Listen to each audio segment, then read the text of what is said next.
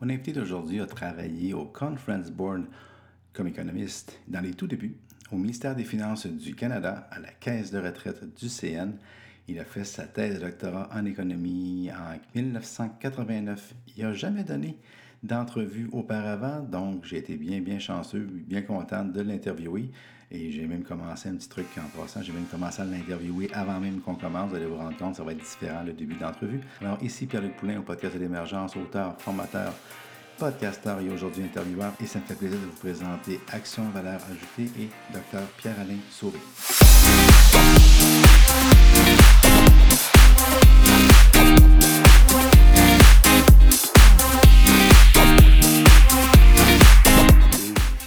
Rendu compte, quand euh, Marie s'est jointe à la compagnie, euh, qui est ma conjointe, quand elle s'est jointe, j'avais cherché quelqu'un en 2007-2008, puis elle s'est finalement jointe à moi, elle a dit Oui, je suis prêt à aller euh, faire les achats de, papeterie, vider tel tiroir, faire, de la comptabilité, des questions administratives. Ben, là, elle a commencé à regarder tout notre, équipement informatique, puis elle a dit ben, Finalement, j'ai fait les tests si on est pour avoir les deux systèmes, il va nous falloir quelqu'un qui travaille, un soutien informatique, parce qu'on a trop d'équipements. Puis euh, si euh, on fait tout Mac, je suis capable de le faire tout seul. Ingénieur de formation, elle a la tête euh, de l'informatique. Alors, c'est elle qui a tout ramassé ça. C'est pour ça que j'ai. Je pense que c'est la première fois que je vois autant de Mac dans un, dans un bureau. Ah oui, parce que là, on a, on a quatre bureaux, puis on, on pourrait avoir du monde dans la place. Puis c'est ça, on a fait une nouvelle génération de Mac. Alors, euh, ah oui? On en a. J'ai, ah commencé, Au début, quand j'ai commencé, c'était le e-Mac. Là, oui, oui, oui. Qui oui. était comme ça. En couleur. En, forme d'œuf. Et euh, voilà. Mais vous utilisez des programmes comme Excel, ces choses-là? Oui, oui, c'est de base, de base. Excel. c'est correct, mais j'ai vu ça tantôt. Fait que là, mine de rien, sans que vous en soyez rendu compte, on, a commencé le podcast, ça enregistre depuis tantôt. c'est pas. c'est votre première entrevue. C'est votre première, c'est votre première fois. C'est vraiment ma première fois. Ah, c'est cute. je suis content. Ah. Ben, bienvenue sur le podcast de l'émergence. On a commencé, ça fait déjà cinq minutes. Moi, quand vous me parlez de Mac, moi, j'écoute. La musique à mes oreilles. Donc, euh, docteur Pierre-Alain Sauvé, docteur en économie. Oui, c'est ça. Vous avez présenté votre thèse, j'ai fait votre petite recherche en 1989, je crois. Oui, en décembre 89.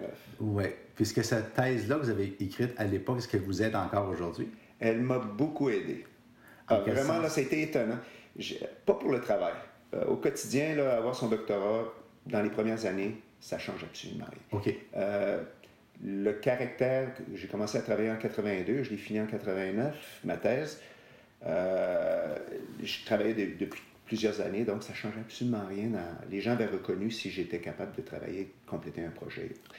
Mais le contenu de l'analyse que j'ai faite m'a été tellement utile particulièrement dans les périodes de crise. Oui, parce que j'ai vu que c'était au niveau des actions, c'était, parce que pour un économiste, parce qu'en général, j'ai pas une espèce de parti pris hmm, disons il faut me convaincre au niveau des économies. Je suis pas. Euh, mais vous avez tout de suite regardé ça du point de vue du choix des actions, l'actionnariat des rendements boursiers. Fait que ça, été intrigué. J'ai pas pu la lire parce que j'ai juste vu un peu le.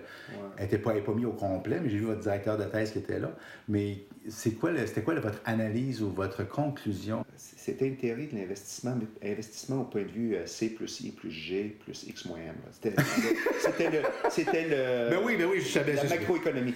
Euh, pas d'investissement dans, la question de placement. Et euh, je, suis vraiment un macroéconomiste. Et donc, je, je m'inspire beaucoup de Keynes. et ce qui m'a fasciné dans tout, c'est la coupure qui se fait à certaines périodes du cycle entre euh, ce que les, les, entrepreneurs veulent faire en dépenses d'investissement et ce que les banques sont prêtes à financer. Et donc, les banques souvent vont dire, oui, tu peux l'avoir le capital, on te le prête. Puis à d'autres moments de l'année, euh, d'autres moments du cycle, ils vont dire, non, non, non, on a des critères. Toronto nous dit qu'on ne peut pas prêter plus que ça. Euh, le head office, la maison mère dit, on ne peut pas euh, prêter. Et donc, c'est ça. C'est cette barrière-là qui se met, qui, qui reflète beaucoup les, les, anticipations. Et donc, c'était de développer un corps théorique derrière ça. Puis aujourd'hui... Euh, modéliser. Ben c'est ça. Vous avez travaillé de 89 à 2000, puisque vous êtes à votre compte depuis 2000? Euh, travaillé, je travaille depuis 82. J'ai commencé au Conference Board.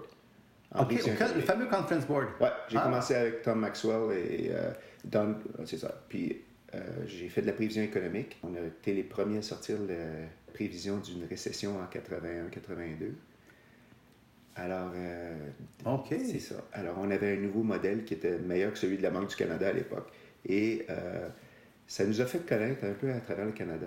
Moi, ça m'a donné mes entrées pour, euh, plusieurs années plus tard, rentrer au ministère des Finances OK. Du Québec? du Canada. Excuse. OK. du Canada. Et j'ai. Mais il y avait un lien aussi avec le, le ministère des Finances à Québec. Euh, quand j'étais au Conference Board, notre modèle économétrique euh, qu'on avait construit et qu'on utilisait était beaucoup sollicité par les provinces pour faire des prévisions économiques, budgétaires, bon, et donc euh, même des analyses sectorielles. Et c'est comme ça que j'ai connu des gens du ministère des Finances à Québec. Et donc, euh, étant le seul francophone dans l'équipe de, prévision, euh, je me trouvais à prendre l'avion pour Québec. Puis j'ai j'ai fait les connaissances de plusieurs économistes qui, ont, qui sont devenus très connus. Euh, certains ont fait de la politique. Avez-vous été euh, sollicité pour le référendum de 95, voir ce que ça ferait? Ah, je savais! Alors, non, à- à- donc on monte loin, là, là, là, On s'amuse, on va revenir sur euh, votre... Mais c'est correct. euh, non, mais- alors là, j'étais rendu au ministère des Finances. En 92, euh, je suis venu à Montréal et il fallait que je me trouve un emploi. Je suis allé travailler à la caisse de retraite du CN. Et c'est une boîte fédéraliste. Ben, on oui. Pas plus fédéraliste qu'on peut avoir. euh, au moment du référendum, ça jouait fort. Et ça jouait particulièrement fort à la caisse de retraite du CN et à la caisse de dépôt. Euh, ils étaient chacun de leur bord à essayer de jouer sur le- la devise, Oh! les taux d'intérêt. Ils sont pas supposés faire ça. C'était tout à fait. Non, ils profitaient de la volatilité pour. Mm-hmm. OK, faire dans ce sens-là, pas- c'est- essentiellement un peu comme la Banque du Canada va euh, euh, stabiliser la devise en, euh, en allant contre les mouvements, Oui, en, oui. en pesant contre les mouvements de devise.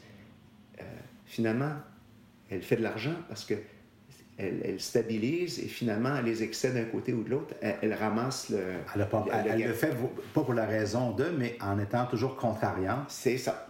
Alors, il y en a qui avaient des intérêts à déstabiliser, il y en avait d'autres qui avaient des intérêts à stabiliser. Alors, il y en a qui ont fait de l'argent. En fait, les deux, les deux côtés faisaient de l'argent parce que quand c'est, quand c'est de bouge. volatilité, dépendant de, de la- de l'habilité de chacun, ben, on, on prend des positions qui sont gagnantes. Comme Mais j'ai vécu ça et c'est, ça marquait, on voyait qu'il y avait une tension à l'époque. Euh, et moi, je l'ai senti. euh, ça me rappelait les, les- Même si c'était du, il y avait beaucoup de non-dits, ça me rappelait la tension qu'il y avait dans les familles euh, au référendum de 80. au référendum Ben, ça a été, oui, ça a été. de moi- 76 ou de, de 95. Mhm. Donc, vous avez fait ce temps-là, puis vous avez. Est-ce que vous êtes parti à votre compte d'un coup sec ou si ça a été de façon graduelle? Quand je vois 2000, est-ce que vous aviez une job, vous avez fait ça on the side, la, la- la- la gestion de portefeuille? Alors, euh, euh, l'idée de, de me lancer en action, c'est parce que ça correspondait à mon, mon cycle de vie. J'approchais le, le- moment où euh, je me disais, j'ai pas mal fait le tour des, des obligations, Euh, j'ai le goût de faire des actions. Puis euh, je comprenais que les actions, c'était la moyen de s'enrichir à long terme. Alors, euh, puis aussi tout, tout l'ajustement fiscal, structurel des taux d'intérêt à la baisse en milieu des années 90 me semblait complété. Je me suis complètement gouré. Les taux d'intérêt ont continuellement descendu pendant un autre. Ça, a, ça a fait que c'est le plus long cycle euh, baissier de taux d'intérêt qu'on connaisse depuis euh, l'époque vénitienne. Et, mais, euh, donc, on parle de presque 800 ans. Mais, Ah, euh, ouais, ouais, c'est- étonnant. Il y a eu deux cycles précédents où ça a été très, très fort. Et on, on s'illustre. Le cycle de 30 ans qu'on a eu, 36 ans, là, 30, 31, 36. Depuis 82, là, depuis Ouais, les c'est ça. 18 de 82 finalement, jusqu'à aujourd'hui. Jusqu'à mai de l'année dernière, Ok. de 2016, je crois que ça. C'est, euh, c'est du jamais vu depuis 250 ans, puis je pense que de- ou 1870, puis le dernier avant ça, c'était, euh, euh, ça remontait à l'époque vénitienne, euh, 1450, je crois. Oh mon Dieu! Ah ouais, ouais, c'est, c'est- Alors, en termes de durée, euh, on est, je pense que l'époque vénitienne a été plus longue, ça a été une centaine d'années. Puis après ça, ça a été euh, en termes d'amplitude. Donc, de l'époque moderne, ça s'est jamais vu? Ça s'est jamais vu. Et euh, donc, euh, je me suis complètement gouré sur la, durée de ce cycle-là. Je, suis sorti de, du cycle baissier de taux d'intérêt à peu près à la moitié. Je me suis lancé en action, j'ai travaillé ça par moi-même, puis j'ai pendant trois ans, je l'ai testé de 97 à 2000, pendant que je travaillais à la trésorerie de la STM. Et, euh, vous avez testé votre modèle juste dans le pic, donc vous êtes parti juste avant l'éclatement de la bulle? Oui. Oh! Alors, je faisais des. Je, gérais à la STM, des, à la trésorerie, des fonds d'amortissement, j'en avais une quinzaine. Puis, je participais à tous les, projets d'infrastructure euh, qu'on voit maintenant mis en place. Et. Euh, mais à tous les trimestres, je, je retravaillais mon, mon, modèle, je changeais la. je rebalançais. Et euh, donc, je passais mon Pâques, les vacances d'été, l'Action de grâce, Noël, à travailler là-dessus. Mais ça a valu le coup parce qu'au bout de trois ans, je tenais bon malgré le, la difficulté du style valeur à l'époque. Ben, Buffett faisait rire, même le, père ou le, le porte-étendard du style valeur. Moi, je me souviendrai toujours, à l'an 2000, il y avait des photos de lui dans le journal, puis il disait qu'il avait perdu la touche, puis le style valeur faisait rire de lui de façon éhontée à cette époque-là. Alors, moi, j'étais pas assez connaissant de la question. Je venais du monde obligataire. Alors, j'avais pas de parti pris, mais j'avais une. C'était plus mes. Je, suis frugal de, de nature. Donc, j'étais porté à vouloir. et défensif de par ma formation d'économiste et de gestionnaire obligataire. Donc, j'avais tendance à vouloir être défensif, ce qui m'attirait vers les. qui me portait naturellement vers euh, la gestion de valeur. L'autre chose aussi, c'est que je préfère les chiffres, ce que me disent les chiffres, à ce que me disent les gens. Oui, bien là-dessus, ben, ben, faites faire un tour tantôt. Ce que les gens ne savent pas, c'est que tantôt, là, en arrivant ici, première chose, je suis monté à l'étage, puis j'ai vu tous les ordinateurs. Puis la première chose, avec toute la grande sourire, c'est pas des graphiques que j'ai vus, c'est un tableau Excel. Et il y avait des cellules là-dedans, mon ami. C'était juste des chiffres avec un code de couleur. Vous préférez les chiffres, mais ce que j'ai remarqué beaucoup, c'est que vous êtes beaucoup, beaucoup codé couleur. Il y avait du rouge, du vert, du jaune, pas beaucoup de blanc. Et donc, les codes de couleur vous aident aussi à voir, à sentir. Le chiffre devient à un moment donné une forme d'indicateur et euh, vous aimez avoir un signal avec le chiffre. Le chiffre n'est pas là juste pour un chiffre, il, vous donne un signal. Oui, c'est ça. C'est comme si on regardait en 3D, là, on regardait hmm. sous différentes facettes. Oui. Euh, que ça soit 2.8 ou 2.9, je m'en fous c'est l'ordre général. Est-ce que c'est la tendance? Est-ce que c'est... La relativité, la relation à tout le côté de la relation il y a tellement d'informations qu'à un moment donné, il faut que ça devienne comme presque intuitif. Et donc, il faut aller chercher cette. Il faut avoir des, références qui sont rapides. Et puis. Euh, euh, c'est pour ça que vous me montrez, vous, on ne parlera pas des détails techniques ou mm. euh, des secrets d'État, mais vous me montriez tantôt un tableau, il y avait un 60, il y avait une relation 60-40, puis quand on regardait l'ensemble des chiffres, on pouvait sentir, juste en regardant les différentes cases, que on était dans le 60-40 en termes de surchauffe, on pourrait dire, ou des, des, compagnies qui étaient peut-être survalorisées. Ou... Parce qu'une affaire que j'ai trouvé ça le fun, c'est, il m'avait dit, ça, c'est des compagnies, on n'aimera pas pour pas, faire, euh, pour pas euh, euh, faire de peine à personne, il y a des compagnies, vous dites, ça là, c'est des intouchables. J'ai trouvé ça bien, bien drôle. Il y avait une gang, puis il y en avait plusieurs. Hein. Il y avait des compagnies qui étaient intouchables. C'est dit ça, on touche pas à ça. Puis il y avait une qui était en rouge, bien évidemment. Puis il y avait des compagnies qui étaient touchables, approchables, autrement dit. C'est ça. Alors, j'ai établi un bassin de, de titres là, on commence à rentrer dans, la gestion valeur, euh, mon mode opérationnel.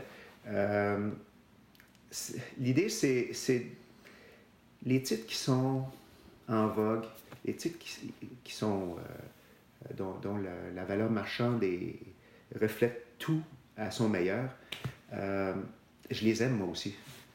Mais leur, leur potentiel d'appréciation il est déjà pas mal entamé. Et euh, il est pas mal. Le, futur, là, ça va être difficile de, reproduire ça. Soit que si ça reste rentable comme ça l'est, ça va attirer la compétition. Euh, donc, nécessairement, ils sont dispendieux quand on regarde euh, à cause de leur évaluation. que ce soit avec les, facteurs fondamentaux euh, par rapport au prix-vente, prix-bénéfice, prix, le, le, taux de dividende, le prix comptable, cours comptable. Alors, toutes ces, ces mesures-là donnent une, une, une évaluation, une valeur intrinsèque puis quand le titre se trouve largement au-dessus, ben, je les appelle des intouchables. C'est que, que leur, leur, potentiel d'appréciation est, est, diminué sur une, euh, une, longue période. Ça ne veut pas dire que pour les prochains deux ans ou trois ans, ils ne vont pas bien faire, mais vous n'êtes pas confortable. Ça va être décevant. À la longue, ça va être décevant. Vous n'êtes pas confortable. Quand on dit intouchable, ça ne veut pas dire que c'est des mauvaises compagnies. Au contraire, ça peut être des très, très, très bonnes compagnies. Ah, ils sont merveilleuses. Mais c'est comme trop, pour vous, dans votre appréciation, ça vous dites, ben, c'est, le risque à la baisse est plus grand que le risque à la hausse? Alors, dans celles qui sont plutôt attrayantes, qui, ont, qui, il y a toujours le, risque de se retrouver avec des perdants. Ceux qui sont perdants et qui vont rester perdants pendant très longtemps. Alors, l'idée, c'est à ce moment-là, une fois que les chiffres sont faits, c'est d'aller écouter euh, ce que les, les, dirigeants disent. Simplement juste pour valider, comprendre leur stratégie, mais pas plus que ça. Alors, Donc, vous êtes très peu au niveau des mots. C'est beaucoup, beaucoup, beaucoup. Oui, ben, ça peut être dans les rapports, ça peut être dans les, euh,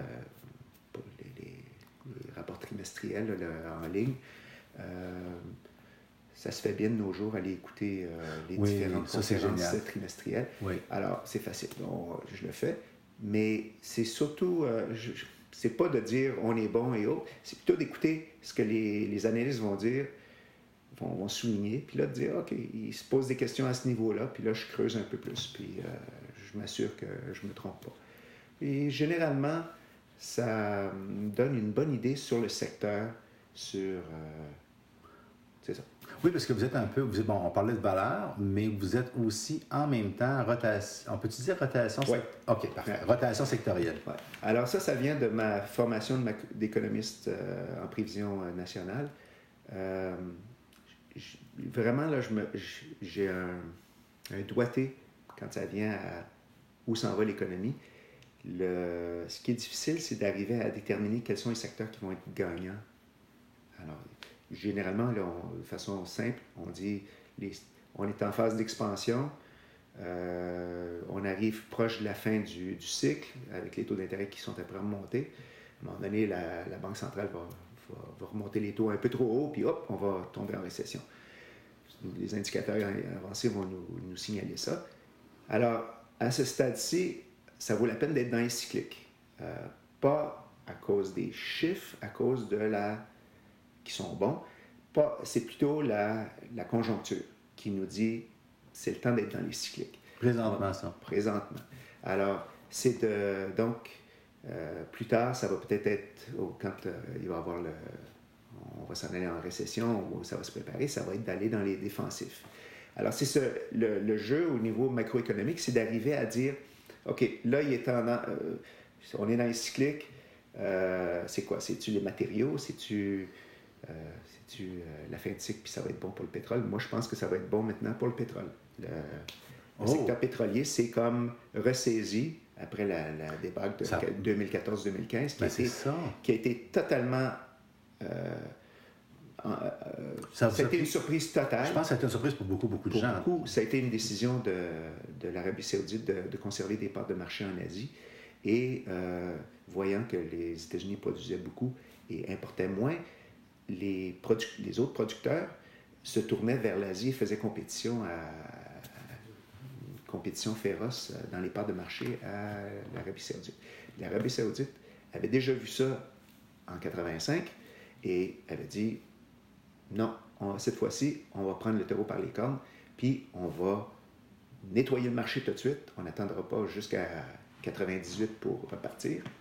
Parce qu'en 98, le baril était à 12 Il était parti de, la stratosphère, puis il était descendu à 12 Donc, ça a été les années 90, ça a été très difficile pour euh, les producteurs pétroliers. Alors, euh, l'Arabie saoudite a dit, cette fois-ci, on va le tuer dans l'œuf. On va casser le marché. On va casser le marché. Mais on était dans une phase, on sortait de 2010, 2011, 2012, où ben, ça allait très bien. La, la, relance se faisait bien dans les marchés émergents, se faisait bien dans les économies en développement. La Chine, l'Inde faisait très bien, les États-Unis aussi. Alors, on se retrouvait avec les pays développés, les pays en développement qui, qui fonctionnaient, carburaient. Tout indiquait que le prix du pétrole allait remonter. Euh, ce qui tempérait, c'était la production américaine qui faisait, qui doublait et qui euh, commençait à, peser sur le marché. Alors, l'Arabie saoudite a pris le taureau par les cornes et puis euh, a surpris tout le monde. OK. Alors, moi, j'étais, moi le premier, j'étais dans les cycliques, je, je, surpondérais, je commençais, j'étais neutre sur le, neutre à surpondérer sur le pétrole, mais j'y considérais d'aller surpondérer. Mais ça, ça a touché ça n'a pas seulement touché le pétrole, ça a touché les banques, parce que là, les banques canadiennes qui, font, qui prêtent des hypothèques aux Albertains puis aux gens de l'Ouest, euh, se sont dit, oups, les, investisseurs ont dit, oups, les banques canadiennes sont peut-être à risque. Euh, oui, ça a un effet, un, effet trickle-down. C'est ça, si l'économie canadienne ne va pas bien, à ce moment-là, le marché hypothécaire ne va pas bien. Et donc, alors, ce n'est pas seulement les, le pétrole qui compte pour à peu près 20 du, de l'indice, de la capitalisation de l'indice, mais c'est TSX, mais c'est aussi les, les banques qui, qui, en représentent un autre 25. Ben c'est ça. Et puis euh, là, on, ça, cumule. Alors, c'est finalement l'indice TSX a, chuté. Euh, vous ne trouvez pas ça difficile d'être concentré surtout au Canada, aux actions canadiennes? Parce que vous venez, vous venez de mentionner deux secteurs. Moi, j'ai toujours, dans mes cours, je ne suis pas un économiste, mais loin de là, mais ce qui m'a toujours complètement tiré un peu, pas qui m'a déstabilisé, c'est que l'économie, ben, pas l'économie, mais la, la bourse qui reflète l'économie, Trois secteurs, c'est comme 71 ou 73% de la capitalisation. aux États-Unis, euh, c'est pareil. non, pas tant que ça. Le S&P beaucoup euh, plus. Beaucoup ben, en ce moment, la technologie a touché un, top de 27% euh, récemment. Là, il était peut-être à 24 mais, vous ne trouvez pas un peu à l'étroit? Alors, finalement, ça dépend de chaque indice. Que ce soit en Chine, où c'est presque un tiers de la capitalisation qui est, qui est les technologies. Alors, tous les pays ont, ont, leur leur préférence, ou en tout cas, ça reflète la, les, les, indices les plus diversifiés sont probablement certaines économies euh, dites en émergence euh, ou euh, récemment développées, comme la Corée, qui ont vraiment à la fois des, qui ont vraiment développé leur, leur, industrie de toutes pièces et puis qui se retrouvent assez diversifiés. Mais dans les économies développées, c'est rare qu'il n'y ait pas un secteur qui soit surpondéré. Donc, il y a la même chose dans les, les économies en développement. Puis votre euh, exposition au Canada. Donc, le euh, Canada, pour moi, c'est ce qui est important, c'est de retenir de tout ça. Puis je le dis souvent aux clients, c'est que le Canada, on est béni. On a, oui, on a une présence forte dans les, ressources. Oui, on est très fort dans les banques. Euh, mais en fait, cette composition-là, elle nous donne, elle nous rend sensibles à la fois au marché domestique, au marché américain, puis à l'international. On, est une, on a une vitrine sur le monde. Alors, par l'exposition internationale nous vient du côté des matériaux, puis de l'exposition au pétrole, c'est le secteur pétrolier. Euh, les technologies. les technologies, d'accord. On est, on est faible un petit peu, là. Non? on est faible dans, les technologies. Moi, je me dis, OK, il y a Facebook. Non, c'est vrai, c'est américain. Il y a Google. Non, c'est vrai, c'est américain. Mais qu'est-ce qu'il y en a il, y avait BlackBerry. Oh non, OK, ça ne marche plus. Euh... je vous agace un peu. Euh, c'est un bel exemple euh, de, technologies comme, euh, comme Palm aux États-Unis qui ont eu des capitalisations, ou Nortel, qui ont eu des capitalisations phénoménales et qui, à un moment donné, ont été victimes de leur succès, ont eu de la compétition qui est apparue. puis on a vu ça avec l'éclatement de la bulle. OK. Euh, Mais pour revenir, donc, on, à, l'analyse macro. Là, oui, oui, oui. oui, euh, moi, je trouve ce qui est merveilleux, c'est que si on se fait une idée où va la croissance mondiale, on peut facilement déterminer comment va faire le marché canadien. C'est pendant oui, longtemps, dans ce sens-là. Pendant longtemps, la, la, relation a cassé il y a quelques années, mais pendant longtemps, le Canada était comme un avatar des marchés émergents au point de vue boursier. Euh, c'était comme une copie conforme du comportement des marchés émergents. Donc, on se trouvait à partir, en restant au Canada, en n'ayant pas l'effet de devise, Puis pas qui est tellement important sur cinq ans, c'est l'effet financier le, qui, peut marquer le plus un, portefeuille, que ce soit l'institutionnel ou au détail. Et euh, donc, on reste au Canada en devise canadienne et on a une présence de par la composition de l'indice canadien, la capitalisation sectorielle de l'indice canadien, on se trouve à avoir une exposition au marché émergent. tout le secteur industriel est dépendant, et euh, le peu de technologie qu'on a est dépendant de... Euh, et, la consommation discrétionnaire, que ce soit les équipementiers ou autres, on dépend des États-Unis, du marché américain, donc c'est l'économie américaine.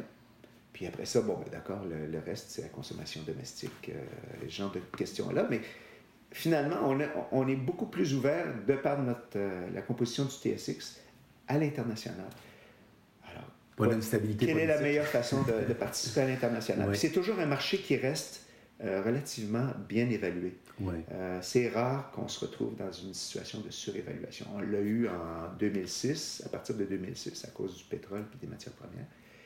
Mais, euh, il y a eu l'effet Nortel un peu au début. Nortel, mais c'était, mais c'était, ben, c'était 33 de l'indice qui était dans les industriels. Hum. Il fallait juste savoir que c'était hors norme et puis se tourner vers les banques, les, euh, les, euh, le pétrole, puis on, s'en tirait bien.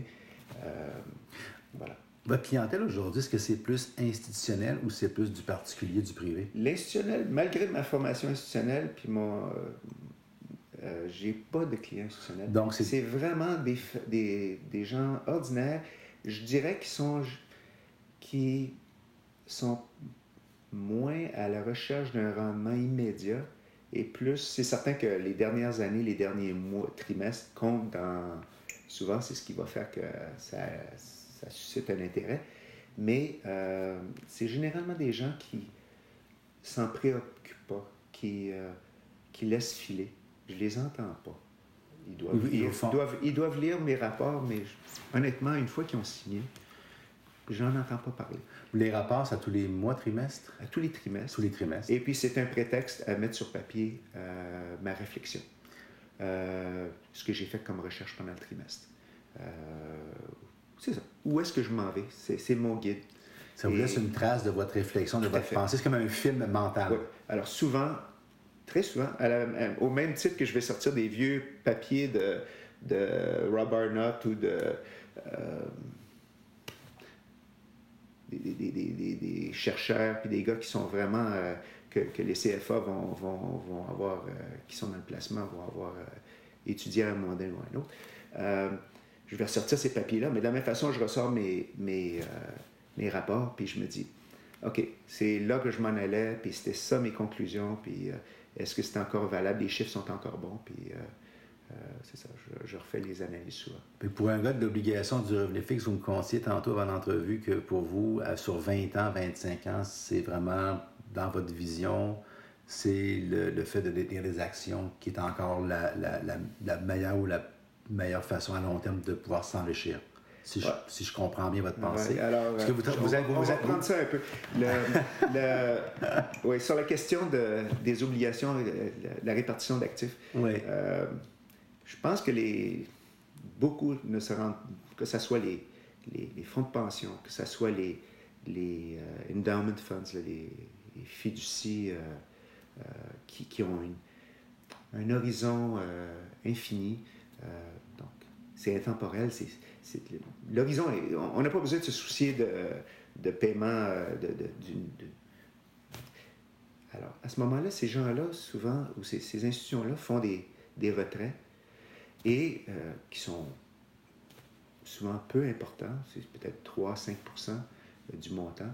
Euh, chez les particuliers, c'est souvent 1-2% Qu'est-ce que Pourquoi aller en obligation? C'est totalement, c'est s'appauvrir pour rien. C'est un, un coup d'opportunité, c'est-à-dire que les gens ne sont pas capables de mesurer l'impact, mais il y a un coût énorme. Et je trouve que pour des gens qui sont dans le domaine, de ne pas pousser sur ce, cette question-là, euh, je trouve que c'est... Il y a un travail à faire de ce côté-là. Et la raison, c'est que si on regarde sur un, horizon de 20 ou 30 ans, qu'on recommence ça tous les trimestres, on se rend compte que dans tous les cas, pratiquement tous les pays, euh, c'est les actions qui donnent un meilleur rendement. Mais il y a une certaine logique. En dépit du fait qu'on a passé un 30 ans dans une bulle, dans une, une, un rallye obligataire. En plus, qui, c'est vrai. Qui est, du jamais vu depuis 250 ans, puis euh, qui, est, qui, est, en ligne avec, euh, les, les, deux grandes qu'on a eues depuis 800 ans. Alors, c'est, quand, on, met ça en perspective, on se dit, voyons donc, même avec, avec la, bulle, pas la bulle, mais le rallye obligataire, on fait, on fait les chiffres, puis sur euh, des moyennes mobiles de, de 20 ans, on y met d'être en action. Alors, pourquoi euh, mettre l'accent sur un horizon quand on fait face à un horizon très long. Donc, un particulier qui veut épargner pour la retraite ne euh, devrait même pas se poser la question. Il un jeune, mettons, un jeune millénaire, ne devrait même pas se poser la question. Il devrait être 100 en action. C'est vrai, à 5, à, 5, à 5 ans de la retraite, euh, c'est plus le même, le même horizon. Le profil a changé. Le profil a changé et autres. Mais encore là, si quelqu'un se retrouve avec euh, mettons, 5 millions de dollars euh, pour la retraite, et puis qu'il en dépense 100 euh, 000 par année ou 120 000 par année, la ponction est tellement faible, il n'y a pas de raison, ça ne devrait même pas être justifié d'être en, obligation. On devrait être 100 totalement investi tout le temps en, en action. C'est assez clair. c'est assez clair, votre position là-dessus. C'est là que vous disiez qu'il y avait des fois qu'il y avait peut-être. Donc, en étant clair comme ça, fait que les gens qui viennent vers vous s'attendent pas nécessairement. Ils vont être diversifiés en actions, mais ils ne s'attendent pas à être diversifiés avec des obligations. S'ils veulent avoir des revenus fixes et autres, ils pourront le, le, prendre ailleurs. Parce que vous, en réalité, c'est ce que j'ai compris aussi, c'est que vous prenez des clients particuliers. Vous n'avez pas un fonds, un mutuel ou un fonds, ce qu'on appelle un seg fund. Vous allez vraiment faire de la gestion boutique dans le sens que vous allez faire les transactions dans les comptes des gens. Vous n'avez pas le droit de faire des retraits des dépôts, mais c'est vous qui exécutez les transactions dans les comptes des gens pour leur propre compte. On donne des instructions aux, aux euh, filiales des courtages des banques, des grandes banques, dans les comptes autogérés. On donne des instructions d'achat et de vente. Donc, on ne touche pas l'argent. C'est ça. Euh, on donne des, par Internet ou par téléphone, on donne des instructions d'achat et de vente. Et c'est simplement ça. On est payé, essentiellement, on est rémunéré pour la recherche qu'on fait et les décisions de placement. Oui. Euh, ça se limite à ça. Je comprends que vous n'êtes pas, autrement dit, aujourd'hui, on est relax, on est durant les heures d'ouverture de la bourse, mais il n'y a pas de, il y a pas de, il y a pas de, de transactions qui attendent de, euh, à faire aujourd'hui ou dans la prochaine demi-heure. Vous n'êtes pas quelqu'un qui, qui, est sur le téléphone. Tu sais, l'image, souvent, parce que souvent, quand il y a des corrections boursières, vous savez, on a toujours les mêmes images. Hein? On, écoute, euh, on écoute ou on regarde les journaux, radio, peu, importe les, sites où on va aller, on voit des photos de personnes qui ont la bouche ouverte, puis qui crient des ordres, et ainsi de suite. vous, quand il arrive des, des, des, baisses de marché ou des, comme on a, des corrections de 5, 10, 15% j'imagine que c'est pas quelque chose qui vous induit une forme de panique ou de frénésie où il faut que je vende là. là. Non. Mais ça fait partie. il, y a, comme. Dans, chaque domaine, il y, a, une image qui se fait. Alors, en finance, c'est jeune, dynamique, plein de testostérone. Euh, en fait, c'est à peu près tout ce qu'il ne faut pas pour réussir un placement. Alors. faut pas être jeune et dynamique. Euh, et avoir la testostérone. non, je comprends. Il faut, il faut tourner. avant de parler, on dit il faut tourner la langue cette fois dans sa bouche. Euh, ben, il faut prendre le temps de réfléchir. Puis oui, au quotidien, il y a des moments de la journée qui sont propices à certaines choses. Alors, euh, tôt le matin, c'est euh, l'activité obligataire et euh, les données économiques. Donc, c'est bon pour avoir le pouls. Après ça, si on a des positions à vendre, ça va être dans la frénésie vers, ça dépend, vers 10h, 10h à midi. Si on veut acheter, après 2h30. De 2h30 à 3h30 mais ça, c'est des trucs institutionnels. C'est comme, on vient qu'on sait qu'il y a plus de... Parce que les gens sont partis à l'heure du lunch. Ah, mon euh, Dieu, ah oui. Parce que, bon, on, sait que c'est le détail euh, à l'heure du midi, donc euh, on sait que les gens regardent ça sur l'heure du midi, passent parlent à leur courtier, disent achète-moi ci. Ça, c'est la marge qui souvent va faire mousser un stock. Ou, donc, on veut vendre à ce moment-là si on a quelque chose. Euh, puis la même chose après le lunch, les gens sont au ralenti vers 2h30. Alors, c'est le temps d'acheter. Il y, a comme un creux jusqu'à 3h. Ah, ça, il, y a une, reprise à la fin du marché. Donc, oui, à puis il y a l'effet aussi euh, par semaine, euh, par mois et autres. Mais ça, c'est des détails. C'est, quand on a un roulement de portefeuille d'à peu près, un roulement de portefeuille d'à peu près 10 à 15 si c'est pas maintenant, ça sera dans. J'ai manqué cette fenêtre aujourd'hui, ça va. Oui, c'est ça, c'est Ça va être dans une semaine ou deux. Euh, souvent, c'est changer un titre pour un autre. Euh, alors, voilà. Est-ce qu'il y a un minimum, j'imagine qu'il y a un minimum pour faire affaire avec votre firme? De façon générale, avec, avec, que ce soit avec un courtier, que ce soit avec un, un gestionnaire, toute personne qui, a- qui pense à, s'occuper de ses placements, là, je dirais jusqu'à 150 000, 200 000, là, je, je sais que je vais me faire, je, vais susciter la controverse, mais euh, jusqu'à 150 000, 200 000, les instruments financiers maintenant qui sont disponibles euh, à faible coût, euh, ça vaut la peine d'en profiter que ce soit les, les- les fonds négociés en bourse, qu'on appelle les ETF en anglais, là, Exchange Traded Funds, ils sont disponibles à- de Vanguard ou de, les iShares ou autres. C'est- tellement liquide, ça reproduit les grands indices. C'est- suffisant.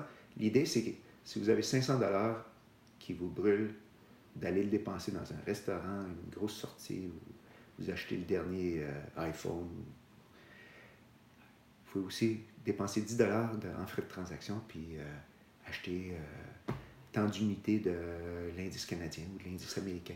Et c'est de l'épargne qui fait pas mal euh, les, les- les résultats sont, sont frappants. C'est comme ça qu'on épargne. C'est comme ça qu'on se bâtit un capital. Euh, c'est à coût de, de 500 dollars. Alors que moi, au début des années 80, quand j'achetais, j'allais voir mon courtier pour acheter une compagnie. Euh, si je voulais acheter du, du Cognos, il fallait que j'en mette 5000 pièces parce que la commission était de l'ordre de, était de plus 500 pièces en partant. Puis il fallait que j'aille chez le courtier. Puis c'était compliqué. Ah, ça a changé. hein? Alors, aujourd'hui, euh, ça s'est démocratisé. Le coût est ridiculement bas. Euh, c'est toute l'informatique qui nous permet de faire ça. Donc, euh, autant en profiter. Puis après ça, quand ça commence à faire le quart de million, là, là, il y a tout le côté émotionnel qui commence à rentrer. Et, c'est là que c'est bon d'avoir peut-être un. un- une- une- quelqu'un entre, euh, entre l'argent et le- le- l'épargne et nos émotions. Et cette personne-là qui est entre les deux, ça peut être un gestionnaire, ça peut être un qui a carte blanche, ça peut être euh, le courtier qui doit avoir votre sentiment, mais aussi qui va essayer de freiner vos ardeurs quand c'est le temps, puis qui va, euh, qui va vous inciter à rentrer. Alors, l'idée, c'est d'être toujours présent dans le marché. Euh, il y a une volatilité normale qui reflète le- les, révisions des prévisions, les humeurs du marché, les données économiques. Il y a tellement de facteurs. L'idée, c'est d'être présent. Et le fait d'en sortir, de manquer quelques journées, euh, c'est terriblement euh, onéreux. Alors, le marché est toujours à la hausse et à la baisse. Ça, ça fatigue les gens. C'est la même chose du côté obligataire. Quand je gérais des, fonds obligataires, le marché était terriblement à la hausse et à la baisse. Si vous aviez vu ce que les coupons détachés pouvaient faire dans une journée, c'était hallucinant. Euh, ou regardez, même, posez-vous la question, qu'est-ce qu'au mois de juillet, les obligations canadiennes ont fait? Ça, très bon mois- de juin, désastreux au mois de juillet. Euh, des fluctuations de 6-7% sur les obligations canadiennes euh, sur le long terme. C'est énorme. C'est énorme. Et ça, c'est du, ça, c'est vraiment la, la valeur marchande qui, qui chute de, de 6-7 là, au mois de juillet. C'est, beaucoup. C'est, énorme. Et quelqu'un qui n'a pas, qui a pas l'estomac pour les actions et qui s'en va dans les, dans Les les obligations obligations, va avoir et, le et même problème. qui voit ça, il n'y a pas Il y tellement a, il y a même problème. Alors, ça, c'est ce qu'il faut, c'est juste, quand on ne le sait pas, puis la, la même chose se pose du côté des... des euh, quand on achète une maison, essayez de vendre votre maison au prix que vous pensiez la- le vendre. Souvent, vous allez dire, Hum, le courtier va vous arriver puis dire, Ce- ce- depuis six mois, là, c'est pas, pas en tous les prix que vous voulez. Puis, merde, vous avez vendu votre maison, puis six mois après, c'est reparti. Mm. Ben, c'est ça. le- le- les, les- les instruments financiers, quels qu'ils soient, il y a de la volatilité euh, dans les prix. Ce qui fatigue les gens, c'est la volatilité boursière. Parce que c'est dans les médias. C'est, c'est- c'est disponible au bout des doigts là, sur, sur le téléphone.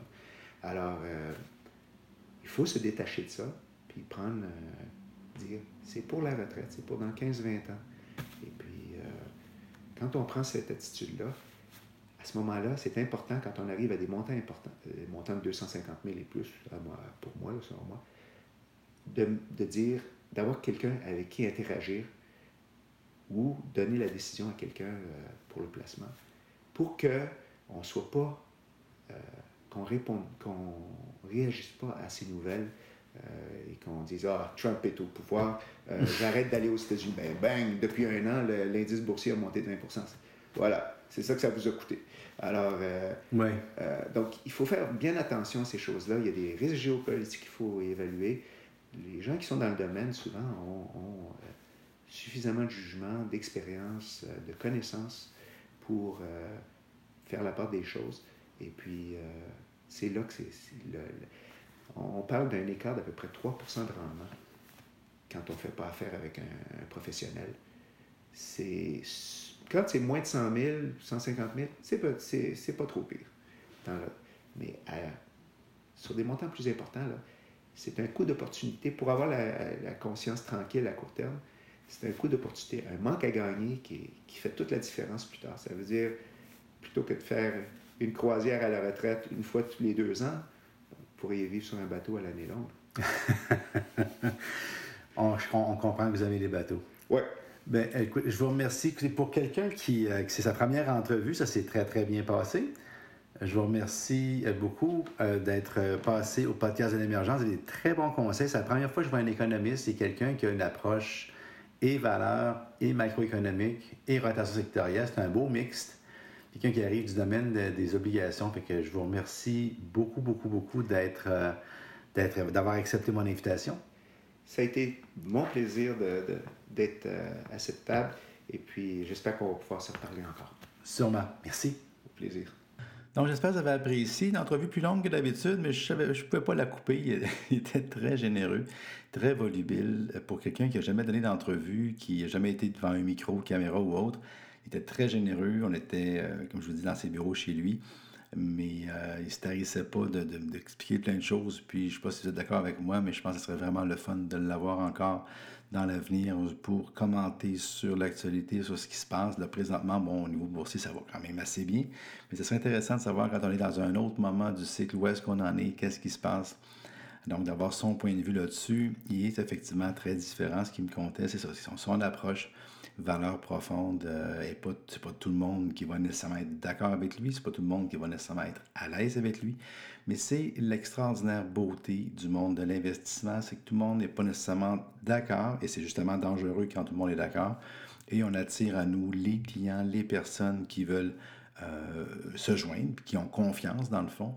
Et quand on réussit à gagner notre vie, à donner des bons rendements, d'ailleurs, vous pouvez même aller vérifier ses rendements. Il les publie de façon très fière sur son site web. Je vais mettre les, liens, comme d'habitude, sur la page du podcast. Donc, merci d'avoir été là pour un podcast plus long que d'habitude. Vous pouvez toujours me rejoindre pour les commentaires, quoi que ce soit. Alors, c'est Pierre-Luc Poulin à Facebook, à Twitter, à YouTube, et puis toutes ces choses. LinkedIn aussi, oui, il ne faut pas oublier. Et puis, on continue. On continue toujours tout l'été. On arrive à l'automne bientôt. On va avoir d'autres belles entrevues et d'autres beaux projets qui s'en viennent. Merci d'avoir été là. Bye.